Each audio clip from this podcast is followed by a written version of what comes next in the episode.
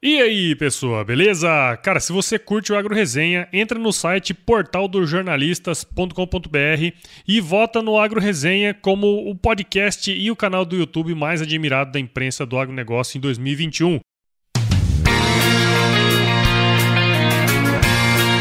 Agro Resenha Podcast apresenta Gestão Rural o podcast que facilita o entendimento sobre gestão de fazendas. Um oferecimento de Scadiagro, o software de gestão feito para o produtor rural.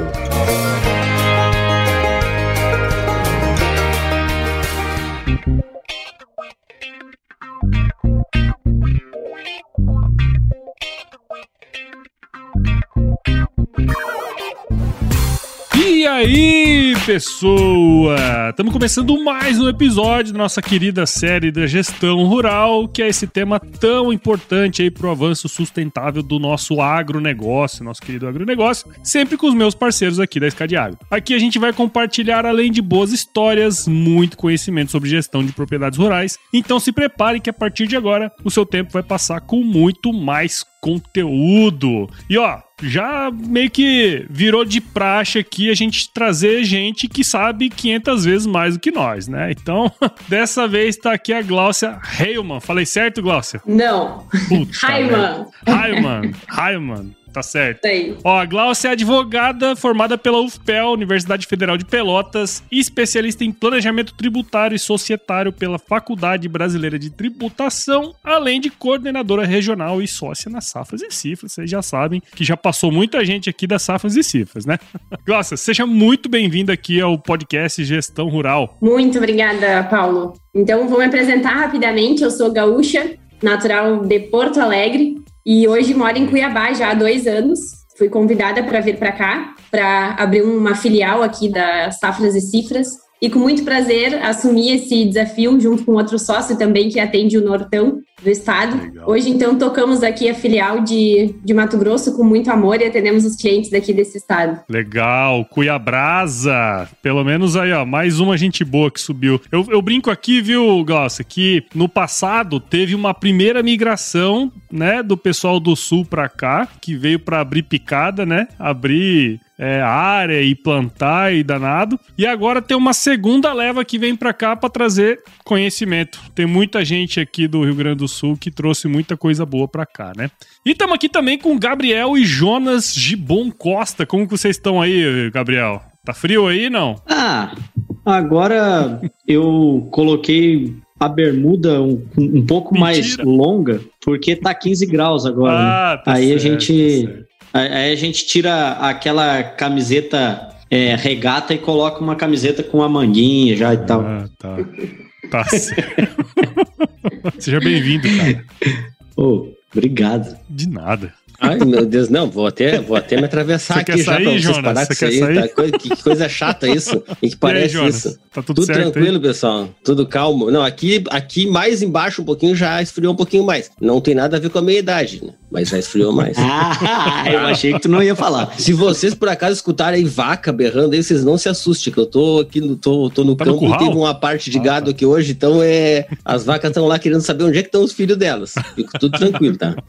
Tranquilo. Bom demais. Gente, muito bom estar aqui com vocês de novo. E nós trouxemos aqui, viu, Glass? Um, ah, um dos motivos, né, de você estar aqui com a gente é que tem muita gente que vem falar comigo no Agro Resenha que escuta os podcasts da gestão rural e assim fala assim, pô, eu falei isso com meu pai. Sabe? E aí o pessoal começa a buscar o conhecimento em torno dessa questão da, da sucessão familiar, né? Mas então, todo mundo já sabe, nós vamos falar sobre isso hoje. Mas, Glaucia, você já contou um pouquinho aí do seu, do seu background, né? do- da sua história, mas acho que seria legal se você pudesse contar um pouquinho mais aí, como você trabalha, né? O seu background profissional aí também. Eu trabalho há seis anos já com produtores rurais, desde que entrei na, nas Safras e Cifras, atendendo aqui a região de, do sul de Cuiabá, né, que a gente chama Campo Verde, Primavera, Rondonópolis. Uh, e temos também, tem alguns clientes que eu coordeno lá do Rio Grande do Sul também, mas hoje, morando aqui em Cuiabá, o foco maior acaba sendo aqui. Mas a gente trabalha com isso mesmo, com sucessão familiar, é nosso carro-chefe. E a grande questão, a grande dúvida de todo mundo, né? O que, que é sucessão? Uh, muitas pessoas acham que a sucessão é só se preocupar em passar patrimônio, economizar ITCD, que é o imposto de transmissão né, dos bens. Hum. E sucessão é isso aí, vou transferir meu patrimônio para os filhos. Mas, na realidade, a sucessão é muito mais que isso, né? A gente sabe quão importante é a escala para o negócio, então a ideia para não partilhar uma fazenda é constituir uma sociedade. E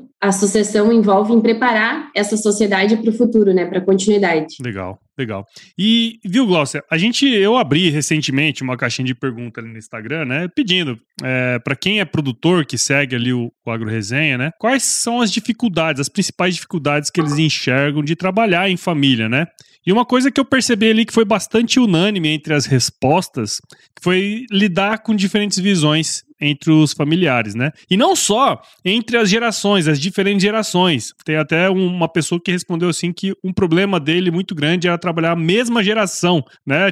Irmão e tudo mais, né? Nesse ponto aí, eu acho que, que surge uma necessidade que é colocar todo mundo na mesma página. Nesse sentido, eu queria ver com você assim, como que funciona todo esse processo, né, de prestação de contas? Como que vocês organizam isso aí? É bem interessante essa tua pergunta, Paulo, porque uh, enquanto são uh, só os fundadores ali, os filhos ainda pequenos, a decisão é tomada pelos patriarcas, como a gente chama, né? Então não existe um compartilhamento de decisão. Eles tomam a decisão, tocam um negócio, tá tudo nas mãos deles. Mas conforme os filhos vão crescendo, uh, vão também ingressando no negócio e vai havendo uma necessidade de compartilhamento né? Que é isso que tu falou, de deixar todos na mesma página. E, e mais ainda, quando a gente está falando em irmãos, muitas vezes uma sociedade já de irmãos, onde tem irmãos que trabalham no negócio, outros irmãos que têm suas profissões, né? Médico, dentista, advogado, que estão totalmente alheios ao negócio, mas de certa forma tem um capital empregado ali uhum. uh, e querem saber como anda, como é que tá. Então, isso é importante, né? Esse compartilhamento de informação, né? Esse alinhamento, deixar todo mundo na mesma página, isso é super importante. E a gente acaba organizando muitas vezes formatos de reuniões periódicas para participar essas pessoas desses, dessas informações, desses números, desses resultados que nem sempre estão claros para todo mundo, né? Que está de fora da, desse negócio. Quais são essas informações assim que são compartilhadas nessas reuniões geralmente, Glaucio? É, essas informações em geral uh, são informações, por exemplo, uh, de produtividade, o custo da produção, como é que foi, porque também não adianta produzir 80 sacas por hectare de soja é bom, é ótimo, mas será? Quanto custou essa, essa produção? A gente fala então, bastante isso. Né, então é isso, saber o custo é muito importante também. O faturamento, que é outra questão bem importante, colhi tantas sacas, colhi as 80 sacas por hectare, felizmente, produção excelente, mas eu já tinha 50%, 70% da minha produção fixada. E aí, quem está de fora do negócio vê lá os, os valores, a, a, soja batendo 170, e uhum. não sabe que já tinha metade ou mais da metade da produção fixada a 90, 95 reais. Então, isso é importante compartilhar também esse o faturamento, né? Porque quem está de fora não tem essa, às vezes, esse conhecimento. Questão de endividamento, como é que está o endividamento do grupo? São inform algumas informações que são indispensáveis nessa compartilhamento, nessas reuniões que a gente orienta que sejam feitas. Sim, até porque tu falou aí que daqui a pouco tem um cara que é médico lá e, e ele já nem se criou nesse mundo, ele está lá vivendo lá cara do Mato Grosso aí, por exemplo, está vivendo lá em Cuiabá, sabe que o agronegócio existe, enfim, mas ele não, não vive nesse mundo assim, né? Mas ele entende um, um DRE lá, ele entende um, um, um relatório financeiro porque ele tem o negócio dele também, né? Aí entra nessa questão que tu falou, né? Daqui a pouco Exatamente. mostrar esses, essas informações é o que faz ele entender como é que o negócio está funcionando. A questão, acho que esse ano, para o final do ano passado, esse ano também, os preços de soja uh, e do milho também tem chamado muita atenção, né? Agora o algodão também batendo preços altíssimos. Então, mas quem está de fora do agronegócio às vezes não tem noção de que é muito comum, é uma prática comum tu fixar previamente. E isso pode trazer um impacto no faturamento muito grande, tanto positivo quanto negativo, no sentido não perdeu dinheiro, mas deixou de ganhar dinheiro, né? A gente sempre fala. Então é, é muito importante compartilhar essas informações, sim. Nessa época que surge os cunhados, né, Glaucio? Essa, isso que a Glaucia está falando, eu acho que é, assim, é, é, bem relevante nesse momento, como ela falou, porque é, a falta de, de, experiência né, no assunto e a falta de compartilhar essas informações é, pega numa hora dessas quem tem muito olho só em, na comercialização, né? Quem fica só olhando cotação, quem fica só é, olhando o mercado e que não não está muito envolvido com plantar, com colher, com comprar insumos, pode ter uma ideia errada, né, de que é um, tudo uma maravilha. Claro, sim, pode tá ser uma maravilha. Tá um momento, é, tá um momento bom, pode ser uma maravilha, mas podem ter motivos anteriores aí que levaram a situação a não ser essa tão ótima assim como a pessoa pensou. Se ela não vem participando, se ela não tem sistematicamente recebido informação, se ela não entende qual é o fluxo financeiro do negócio dela, né? Ela realmente vai chegar nessa hora e vai fazer uma uma confusão, aquela famosa reunião de família, né? Para brigar só, só para reclamar que tu vendeu errado ou que como é que a gente não tem dinheiro se não sei o quê e vai esquecer tudo que aconteceu antes, né? Que ele participou é, e que chegou nesse ponto.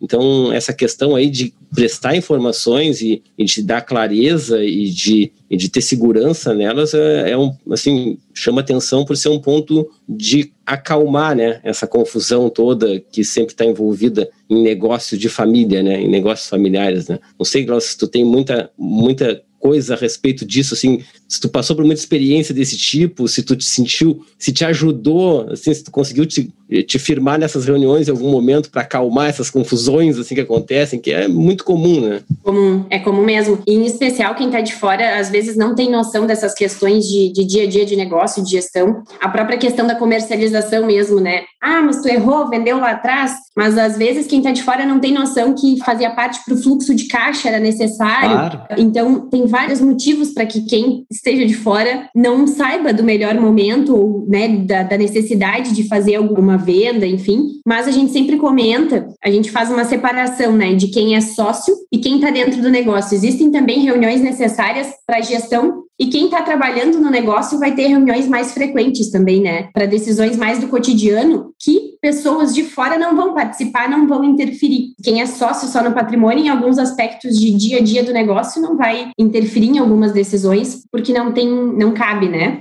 Então, é importante também delimitar isso, em qual decisão entram todos, é uma decisão de sócio, de sociedade, e qual decisão é uma decisão de gestão, de negócio mesmo, e aí não, não se participa, não precisa se participar os demais. E existe uma frequência que funciona melhor para cada tipo de reunião dessas daí, ou, ou Glaucio? Em geral, reuniões de, de quem está no dia a dia trabalhando, reuniões de gestão são mais frequentes, né? Uhum. Pela necessidade de troca do dia a dia a gente chama de comitê gestor, né, um órgão de quem está trabalhando no negócio. Mas reuniões entre os sócios, cada família é uma, então isso é fato, né? Tem eh, algumas coisas funcionam para uma família, não funcionam para outras, mas reuniões semestrais já são bem interessantes, né, para participar esses sócios dos resultados, dos números, das informações. Eu sempre falo que não adianta querer fazer uma reunião por semana e aí vai muito bem no primeiro mês e no segundo mês já não faz, faz uma semana e não faz né, na outra, e aí assim vai enfraquecendo. É, é, é muito melhor ter uma habitualidade, uma regularidade, mesmo que mais esparsa, do que não fazer isso com aquela habitualidade, tu entende? Então, se conseguir organizar semestralmente, fazer duas reuniões por ano já é ótimo já é ótimo mesmo. E eu sempre eu gosto de, de usar uma analogia que é que nem uh, uh, academia, né? Exercício físico. Então, academia, tu não adianta tu ir todos os dias, mas só durante um mês.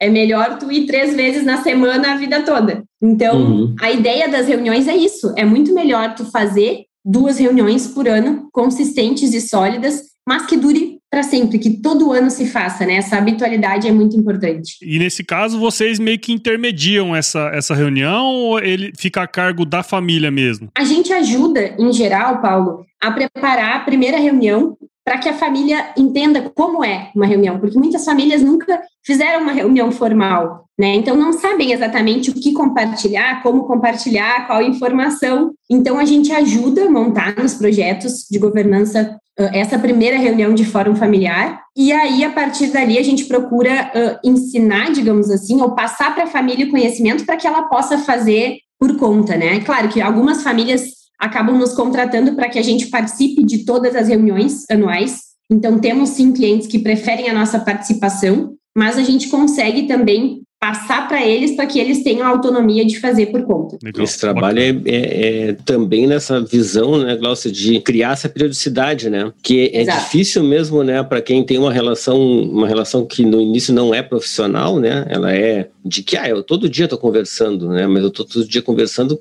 com quem está trabalhando junto comigo, mas e, e, do jeito e de o jeito que eu estou conversando não é o jeito de conversar sobre o negócio, né? É o jeito de conversar sobre questões do dia a dia, ali, decisões rápidas às vezes, mas não sobre é, como vai ser daqui para frente, o que aconteceu de verdade, não do sentimento só, né? Acho que é muito importante esse trabalho de, de começar, né? Assim, de, de fazer isso virar uma rotina, né? Até porque quando começa dá certo, também tem uma tendência as pessoas a, abandonarem, né? Se quando dá errado, fecha a confusão e tal. E quando dá certo, as pessoas também podem tender a abandonar a, essa rotina que é assim, é a base da sustentação desse negócio, né? Desse negócio Exatamente. familiar, né? Legal, Exatamente, é muito importante. Essa habitualidade, para mim, é o que vai fazer a diferença, né? Às vezes até a gente orienta a marcar, por exemplo, um dia fixo. Então, a primeira sexta-feira do mês de julho sabe? Porque todo ano vai ter a primeira sexta-feira do mês de julho, então não é porque se, se marca dia 31 de, de julho, aí às vezes cai numa sexta, às vezes numa segunda, às vezes num domingo, e aí fica ruim para um, para outro. Então marca um, um dia da semana fixo para facilitar, todo mundo já sabe que naquele dia, daquele, né, naquele semestre vai ter aquela reunião. Uh, importante também delimitar a pauta, né? Ó, vai ser apresentação de resultados uh, da soja, vai ser a apresentação de resultados do algodão e do milho, né, da pecuária, enfim, já apresenta, já fala ali qual vai ser a pauta, né, para organizar, mas essa habitualidade é, é, importantíssima. Você falou que essas reuniões elas acontecem periodicamente, né? É, você até deu uma, uma pitada aí de quais são as informações que são importantes, né, para ter numa reunião dessa. E agora você falou uma coisa que me chamou atenção, né? As pautas já são estruturadas e não necessariamente cada reunião semestral vão ter as mesmas pautas, né? Pensando nesse ciclo, né, produtivo que a fazenda vai estar e tudo mais, é, quais são de fato aquelas informações assim, ó, que, meu, essa informação não tem como não estar numa prestação de consta, sabe? Eu queria entender um pouquinho mais nesse sentido. É, eu, eu vejo, como eu falei ali, a questão de, de como foi a produção, uh, né, os dados de custo, da, eu citei aqui, claro, três exemplos, né, de soja, milho, algodão, mas enfim, tem outras culturas, a gente está, né, também o pessoal do sul ali, trigo, Uh, tem também feijão, enfim, cada um com a sua cultura, mas é importante apresentar essas informações de produtividade e custo para produzir essas lavouras. Para mim, são informações indispensáveis. A questão do, do grau de endividamento, a gente sabe que o produtor rural ele usa os imóveis para dar garantia, então, quanto desses imóveis eles estão uh, em garantia, né, hipotecados, uma previsão, por exemplo, de uh, pra, de quitação do, dos financiamentos em andamento, né? Qual a proporção do patrimônio que estaria, digamos assim, comprometida, né, com, uh, com essas hipotecas? Uh, isso, para mim, são informações bem importantes e, claro, um, o, o DRE, né, que a gente fala que é super importante, ele vai trazer essas informações né? E um balanço gerencial também pode trazer essas informações aos sócios. A gente sempre fala apenas que é, é importante trazer na linguagem que a família vá se entender. Então, cada família tem a sua forma de comunicação, a sua forma de linguagem, e a ideia é que essa reunião seja uh, acessível a todos, né? Que todos que estejam participando estejam compreendendo ali do que está sendo tratado. Então, isso é muito importante também. Acho que você tocou num ponto aí que, para mim, é fenomenal, né? Porque, assim, não é todo mundo que entende a linguagem do custo, da produtividade, do negócio, né, cara? Eu acho que a comunicação, como sempre, ela é a chave para qualquer dúvida, assim, que tenha, né, cara? A comunicação é muito importante, né? É a base. Eu concordo, só que, assim, lá, lá lá no início, quando a, quando a Glaucia falou que o cara tá lá ah, porque a soja tá 190 e tal, não sei o quê. Tem o fator de que, assim, a soja tá 190 por demanda também, porém ela tá 190 por uma questão cambial também. E aí a questão cambial afeta também o custo. Então, assim, ela tá 190, mas o custo quase que subiu junto com ela. Então, assim, no primeiro ano, a safra passada, o cara pagou lá em abril os custos. Geralmente o contrato faz os contratos de compra para cobrir na safra. É só que a safra seguinte já está dolarizada também, né? Principalmente no Centro-Oeste, que a gente trabalha bastante também, e a gente vê isso aí acontecer. O cara já meio que trava o custo, tenta, né? A ideia é, quando, quando tá num nível de gestão já um pouco melhor, tentar travar dólar, né? Dólar por dólar, né? Faz o head, né? É, começa a entender melhor. Natural. Aí é, é, é, nisso que eu queria entrar contigo, assim. Nessa questão que a gente está falando de prestação de contas e tal, o objetivo de vocês pelo que eu conheço e, e, pelo que eu entendo, é que vocês vão profissionalizando, né? Vão ajudando o produtor a se profissionalizar. E aí, ah, eu posso falar na linguagem que a família vai entender e devo falar na linguagem que a família vai entender. Mas assim, uh, por exemplo, quando eu quero me comparar com um grande, né? Que eu pego os meus números lá e eu vou me comparar com um grande, eu não vou talvez porque, porque assim, eu comparar custo operacional, por exemplo, eu posso pegar um benchmarking lá do mercado, que, que abre números para o mercado e tal, né? Para eu me comparar. Ao invés de eu me comparar com a aldeia, né? Ao invés de eu me comparar só com os que estão perto de mim. Uhum. Aí eu quero crescer e tal, quero me comparar com um cara que publica números, por exemplo. Pega uma, uns números que são públicos aí, SLC, né? Que publica lá e tal é, vocês também, num determinado momento, Glaucia, vocês introduzem esse tipo de, assim, ó, essas terminologias, essas, essa, é, um, o que, que é um EBITDA e tal, essas coisas, vocês tentam fazer a família entender o que, que é isso aí para num futuro eles conseguirem uh, se familiarizar com isso e tentar uh, chegar nesse nível de, de maturidade assim? É possível? Primeiro é possível no nosso no nosso mercado assim que a gente trabalha com produtor vocês tal é possível isso? É possível sim sem dúvida Gabriel. E tem produtores que requerem isso esse tipo de informação, porque o, o nosso país é, é, muito grande, né? Então, um país de extensão continental. Então, tem famílias em um nível de profissionalização às vezes maior, ou um, um, nível mais contato com esse meio empresarial que querem saber essas informações. Mas tem famílias que estão ainda em outro uh, degrau. Sim, sim. Para começar de repente uma escalada até chegar nesse nível. Mas sim, a gente uh, traz essas informações quando a família requer, né? Dentro da. A gente tem também a parte de gestão econômica e financeira. Dá um sentido para números, né? Porque às vezes relatório, relatório, relatório não quer dizer nada se eu não souber identificar, ler, fazer uma compreensão deles. Então, uhum. uh, a gente faz também esse trabalho para quem tem interesse nesse nível também. Daqui a pouco, é como tu falou, né? Ah, tem um cara que está lá na cidade. Se esse cara que tá na cidade começa a vir com essas que, que parece uma loucura, o cara vem, ah, mas você tem que ver tal coisa. Aí já começa a, se não tá todo mundo na mesma página, como o Japa falou ali no início, já começa a dar uma zica, né? Então, é, eu vejo assim que, que cada vez mais os produtores, eu tenho visto bastante isso, eles têm prestado atenção nisso. Que assim, não adianta, como tu falou, não adianta ele saber só saber o custo dele. Ele tem que saber interpretar aquilo ali e como ele vai aplicar, né?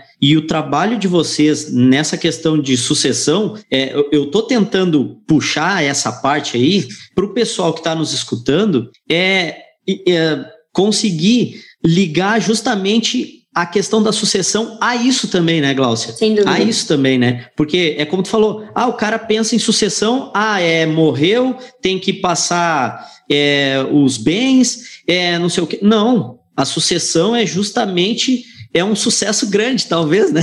Uma sucessão que, que, que, o negócio vai ter. E para ter esse, esse sucesso. Eu tava esperando para fazer essa. Azar o teu te adianta. É, mas assim, a sucessão ela parte do princípio que tem que preparar o negócio para ter sucesso, né? Para várias gerações passar por ele de forma serena, né? E, e entender é essas, essas informações, ter as informações primeiro e entender elas depois. Isso que tu trouxe aí, pá, isso aí é. É, é bem isso mesmo, mesmo, porque é o que eu estava falando no início, né? O negócio começa com os fundadores e eles tomam decisão, é centralizado neles, eles não precisam compartilhar nada, não. E as informações às vezes estão só na cabeça, né? Lá ou no caderninho embaixo do braço. E é fato, tem muitos que, que tem só assim e funciona, mas funciona para esse momento. A questão que a gente fala em sucessão é futuro, é olhar para frente, né? Não é olhar só para o agora. Claro que funciona, dá certo, produz muito bem, ok. Mas e a, a gestão da continuidade dessa sociedade, né? Para conseguir que dê certo daqui a 20 anos. Algumas coisas têm que mudar. Não quer dizer que foram feitas de forma errada, não. Foram certas para aquele momento, para futuro tem que fazer um pouco diferente, né? É um momento, então, assim, além da herança, né? Assim, eu acho que isso que é o que tu tentou, assim, que tu tá tentando expor, né? Que não é só uma questão de divisão de bens, divisão de coisas, é, é uma questão de, de evolução do negócio, né? Olha, Sem o negócio dúvida. funcionou bem até aqui dessa maneira porque naquele ambiente era assim que tinha que funcionar. E agora a gente está num novo momento e é uma baita ideia aproveitar essa sucessão para evoluir o negócio também, né? Eu acho que é bem, assim, é, um trabalho que resolve um monte de coisa de uma vez só, né? Assim, a gente, a gente coloca a família numa nova eh, situação, né, de, de gestão, de governança, né? E, e, garante essa evolução e essa manutenção do negócio, né? Que é uma coisa que a gente também discute muito aqui, que a gente tem muita preocupação sempre, é essa, essa evasão que vai acontecendo, né? Assim, as famílias vão se desfazendo, da, né? vão se dividindo, vão diminuindo as áreas, vão se tornando menos competitivas, uh, os grupos maiores vão tomando conta dessas áreas, vão juntando e vão se tornando né, su, assim, su, superiores né, em capacidade de, de negociação e tal, e esse agricultor médio e até grande do ponto de vista de alguns, né, vai acaba, acaba se perdendo, a gente vai perdendo essa, é, sim, um contingente enorme de famílias aí, de produtores que poderiam estar na, na atividade dividindo esse resultado, né? Então é,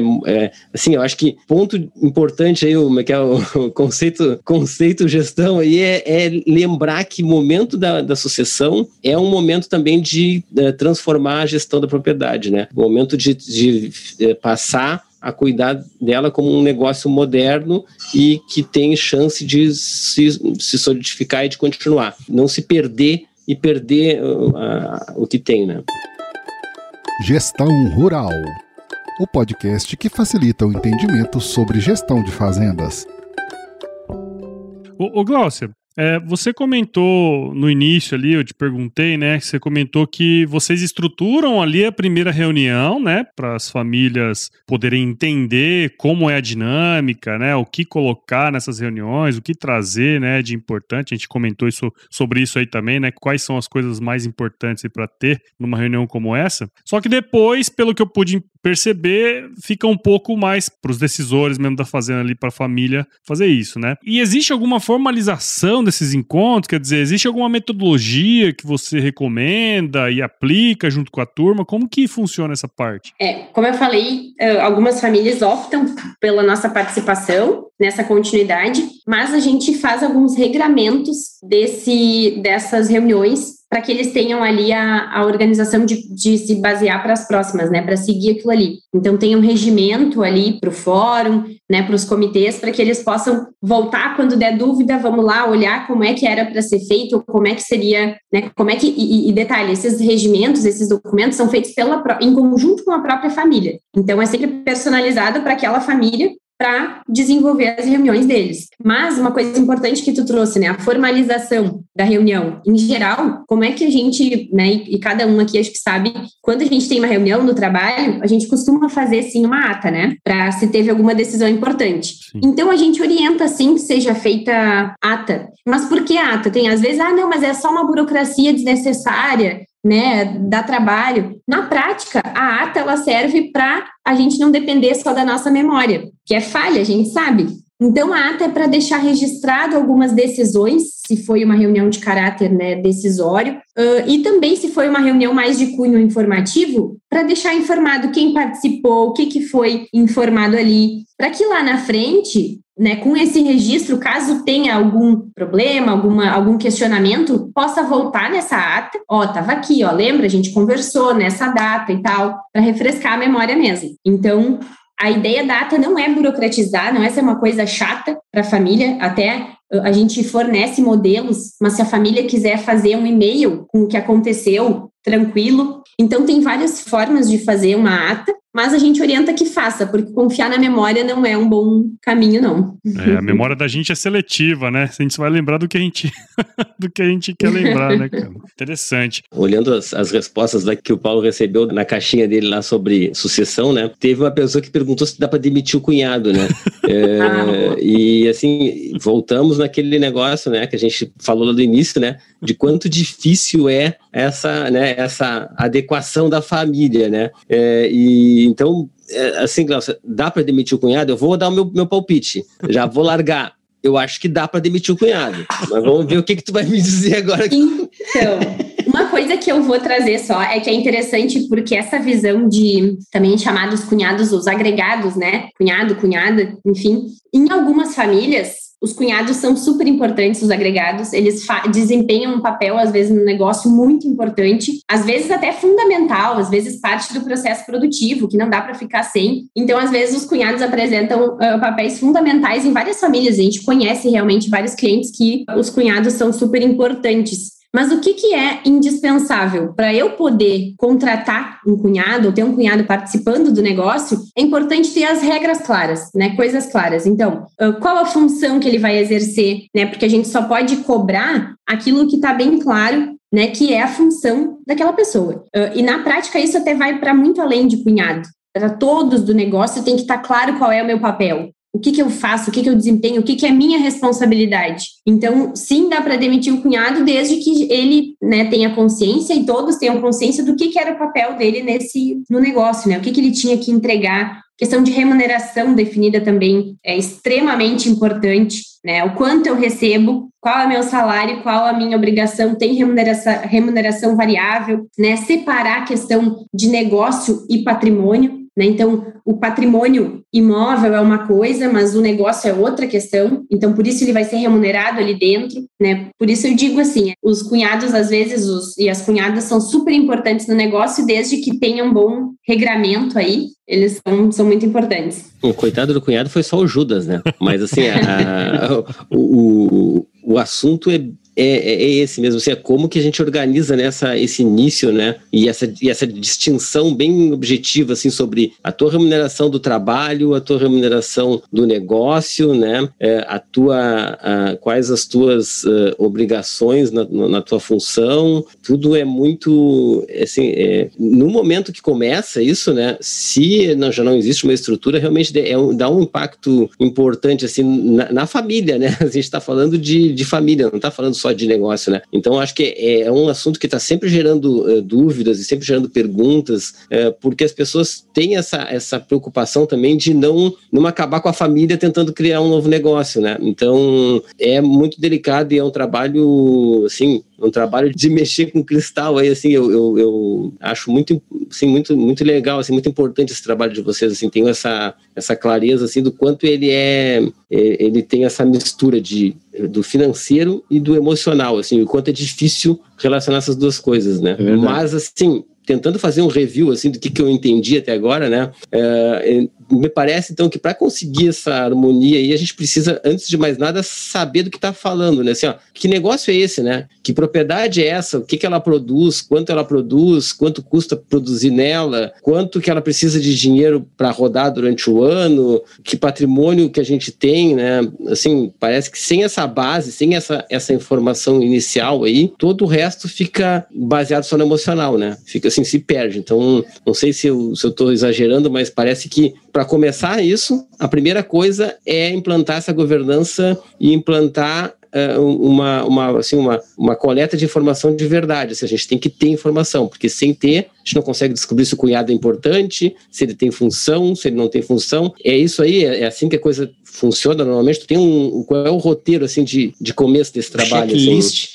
é, checklist. checklist que não pode faltar. É. Tu sabe, tu, tu me falou, eu já vou responder teu questionamento, mas tu, tu falou um negócio que eu acho muito interessante, a questão de profissionalização, né? Uh, antigamente se falava em profissionalizar, tinha que tirar todo mundo que é parente do negócio, né? Isso que era profissionalizar. Uhum, é. E hoje em dia se sabe que não é assim, né? Não é tirar parente que é profissionalizar, pelo contrário, é fazer essas regras, essas combinações uh, que são tão importantes para o negócio. Então, isso sim é profissionalizar, deixar as coisas bem claras, bem combinadas. Uh, mas o, o teu questionamento, né, da ordem de fazer algumas coisas, cada família, às vezes, a gente acaba tendo que começar por uma ponta. Em algumas famílias, sim, a gente precisa começar por governança, estruturar bem algumas regras para depois conseguir evoluir para uma estruturação, por exemplo, tributária, uma estruturação de negócio. E algumas famílias a gente inverte e acaba uh, começando por outra ponta, já pela uma estruturação patrimonial, primeiro porque é mais urgente, existe uma necessidade ali eminente, para depois vir em cascata organizando outras questões de negócio e aí de família. Mas essas três esferas, patrimônio,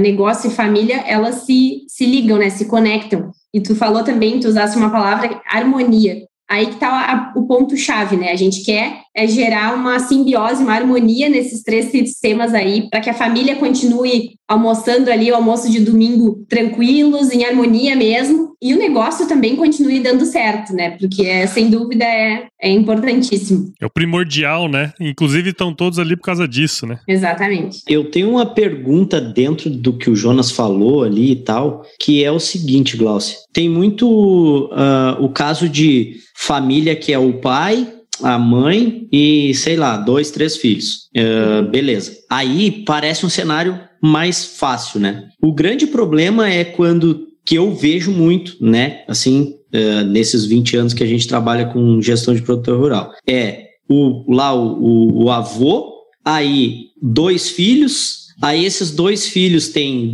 né? Cada um tem a sua esposa e já tem mais, sei lá, dois, três filhos cada um. Aí parece que o bicho começa a pegar. Aí o que que acontece? É, é, é, é que eu tenho que contextualizar para te fazer a pergunta. Aí os, os, os netos, um faz agronomia, o outro faz veterinária, não sei o que tal. É, e aí, quando chega no momento de fazer a organização do processo sucessório, esses caras vão virar profissionais dentro do negócio, correto? Uhum. Esses netos, por exemplo. É, aí, engenheiro agrônomo no mercado, sei lá, ganha 3 mil reais. Eu não sei o valor, tá? Vou chutar aqui um valor. Ganha 3 mil reais. Só que o neto, dentro do negócio, quer ganhar 20 pau. Como é que organiza isso? Assim, tem que juntar a galera e bater a real, que vai todo mundo ganhar é, resultado tal. Como é que como é que funciona?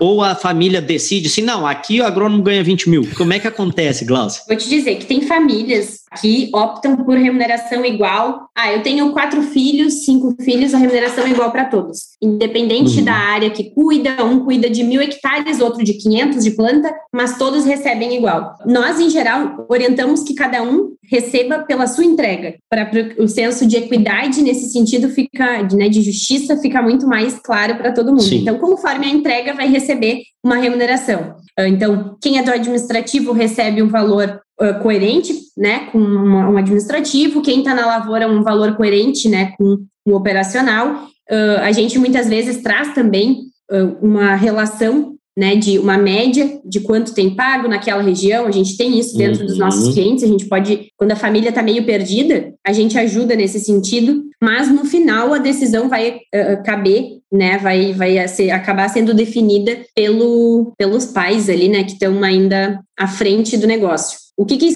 seria um, uma questão mais problemática? Quando já não estão mais os pais e está havendo uma disputa uh, entre os irmãos, né? Então tem que ter critérios que definam isso já previamente, para que quando se instalar esse problema, já vai estar tá lá combinado como é que seria resolvido. Então, uhum. por isso que é tão importante organizar algumas questões de gestão antes de ter o problema e prever alguns problemas. A gente trata de forma preventiva. É, porque pode acontecer assim, o que. Voltamos lá no início. O cara é dentista na, lá em Goiânia. E o outro trabalha na fazenda, é engenheiro agrônomo na fazenda lá. Só que o cara lá de Goiânia acha que, pô, um engenheiro agrônomo não pode ganhar mais do que 10 mil. Aí é que deve ser punk, né? Que é nessa hora que tu falou aí, tipo, ah, não tem mais os avós, né? E aí tá dois irmãos com seus filhos e são sócios negócio. Mas a ideia é justamente harmonizar, como tu falou antes ali, para que o negócio perpetue, porque pegar os louros, né, assim, colher os frutos daquilo ali é muito melhor do que simplesmente ganhar salário, né? Quem tá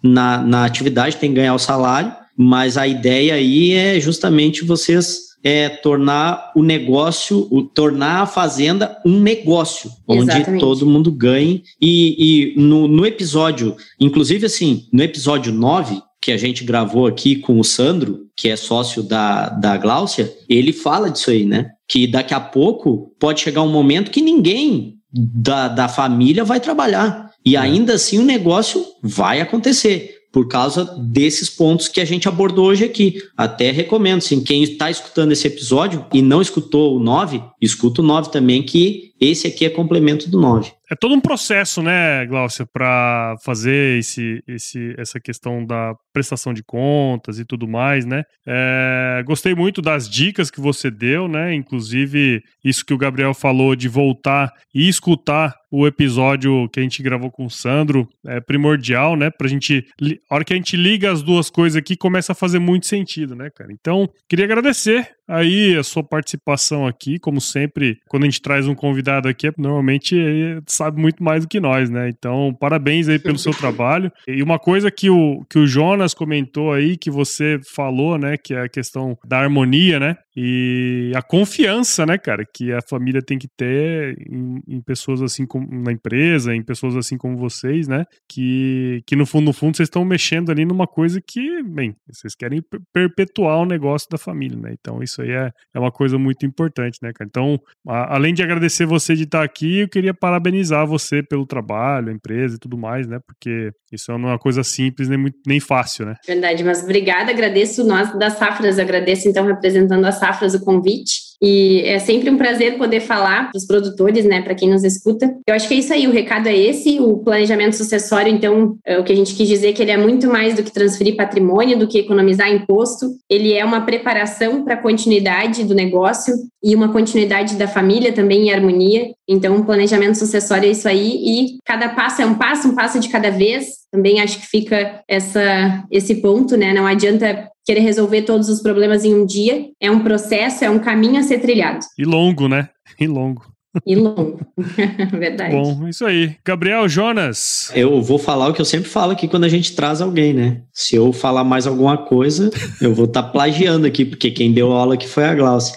Eu só quero agradecer ela e agradecer o Sandro, né, que me conectou com a Glaucia quando a gente recebeu esses feedbacks aí do pessoal, porque isso tudo, né, Uh, todas essas questões que a gente trouxe aqui hoje são práticas mesmo. É o que o pessoal nos perguntou através lá das perguntinhas lá do, do Instagram. Então, isso aí é. Tem gente aqui com o ouvidinho grudado só para escutar a resposta da pergunta dele, né? Então, a, agradecer o Sandro por ter é, me conectado contigo, assim, porque primeiramente falei com ele, que é a pessoa que, eu, que a gente já tinha gravado outro episódio, né? E, e ele prontamente falou: olha, isso aí a Gláucia vai dar um show lá, então vai com ela que tá tudo certo. E aí te agradecer a disponibilidade, a gente eh, já tinha marcado num outro dia e não deu certo e hoje tu estava disponível de novo. Muito obrigado e sempre que precisar de nós aí, a gente está à disposição. Que bom, vocês da mesma forma. Estou disponível. Se quiserem falar de outros temas, outros assuntos, estou aí. E da próxima vez com chimarrão, né, né, Jonas? Tenho certeza que a galera vai vir. Joia. Olha só, é, ah, é, o teu chimarrão faltou, né? Não pode fugir dessa. Acho que não pode falar sobre isso, né? O, o Paulo já falou no início lá, né? A segunda leva de, de gaúcho aí. É, eu, eu Olha, agradecer a Gláucia, é, é, chovendo molhado, né, de novo, é claro, né, é, muito obrigado por trazer é, essa, toda essa experiência também. É, queria aproveitar o finalzinho aqui para chamar a atenção de quem está passando por esse momento ou de quem acha que não está nesse momento, porque eu acho que mais importante, chamou bem a atenção aqui, de que o momento da sucessão não é o, o derradeiro, né, não é aquela coisa, de novo, vamos voltar nessa conversa, não é a hora que tu está achando que alguém vai morrer que é a hora de organizar a casa. É quando quando está todo mundo bem, quando está todo mundo se sentindo bem e, e, com condições de trabalhar, que é uma boa hora para fazer isso. As pessoas estão ali dispostas a fazer o, o melhor, né? Então a Glaucia chamou bem atenção para isso, que é um trabalho de mais longo prazo, assim, não é só organizar lá a questão é, tributária, organizar a questão patrimonial, não é isso, não é só, não é só isso, né? E para que isso funcione bem, tem que ser feito na hora certa, que não é é, correndo, né? É antes. Então, todo mundo tem que prestar atenção nisso para poder fazer esse trabalho direito. E uma coisa que o Paulo chamou atenção também é saber com quem se está fazendo esse trabalho, sabe? Se vai precisar de apoio de uma, de uma empresa, de uma consultoria e tal, uh, tentar descobrir um pouco sobre com, quais foram os trabalhos que, que, fez, entender que não é um trabalho de eh, tributário, não é um trabalho patrimonial, é um trabalho que é multidisciplinar, assim, se tu for pensar num, sabe, tu tem uma questão emocional aí, psicológica envolvida, tem uma questão de estruturação de negócio, tem uma questão tributária, então, como a Glaucia lembrou ali dos três pontos principais, mas circulando aqueles três pontos tem vários outros, e, e só a experiência e, a, e lidar com isso diariamente é que vai trazendo condições da gente resolver esses problemas, né? É, a primeira vez que a gente se depara com um problema, a gente dá uma solução. Daqui a três, quatro vezes, a gente já entende que aquela solução nossa pode não ter sido a melhor e já tem mais subsídios. Então, quem for fazer esse tipo de trabalho, olhe bem onde quer chegar e olhe bem quem está disponível para para ajudar nisso, porque grande parte do sucesso vai depender dessa visão aí. Muito obrigado mais uma vez, Glaucia, por participar e tomara que a gente tenha outras oportunidades aí de conversar sobre outros assuntos. Isso a gente podia ficar aí duas horas, né? Mas ninguém aguenta nos escutar duas horas. Tranquilo. Mas eu tenho, não, eu tenho um outro, é, eu tenho um outro negócio aí, japonês, que assim, a Gláucia, ela lida diariamente com produtores rurais, né? É só o que ela faz. Tem uma sacada aí que eu acho que tu podia passar para ela, cara. Acho que é o momento. Eu não sei, eu não sei se ela tem esse know-how aí. Mas isso aí vai mudar a vida dela, tem certeza. Assim, na verdade, Glaucio, a gente sempre fala aqui, né, que tem uma porta de entrada que você faz junto aos produtores, né, que é falando a língua deles. Como a gente falou, comunicação é uma coisa muito importante. Então, toda vez que você chegar dentro de uma fazenda, você fala que se chover não precisa molhar a horta, e aí, né, você já consegue é, é, abrir uma conexão com a pessoa e tudo mais. é isso, Gabriel. Ai, japonês! Muito bom, muito bom, muito bom!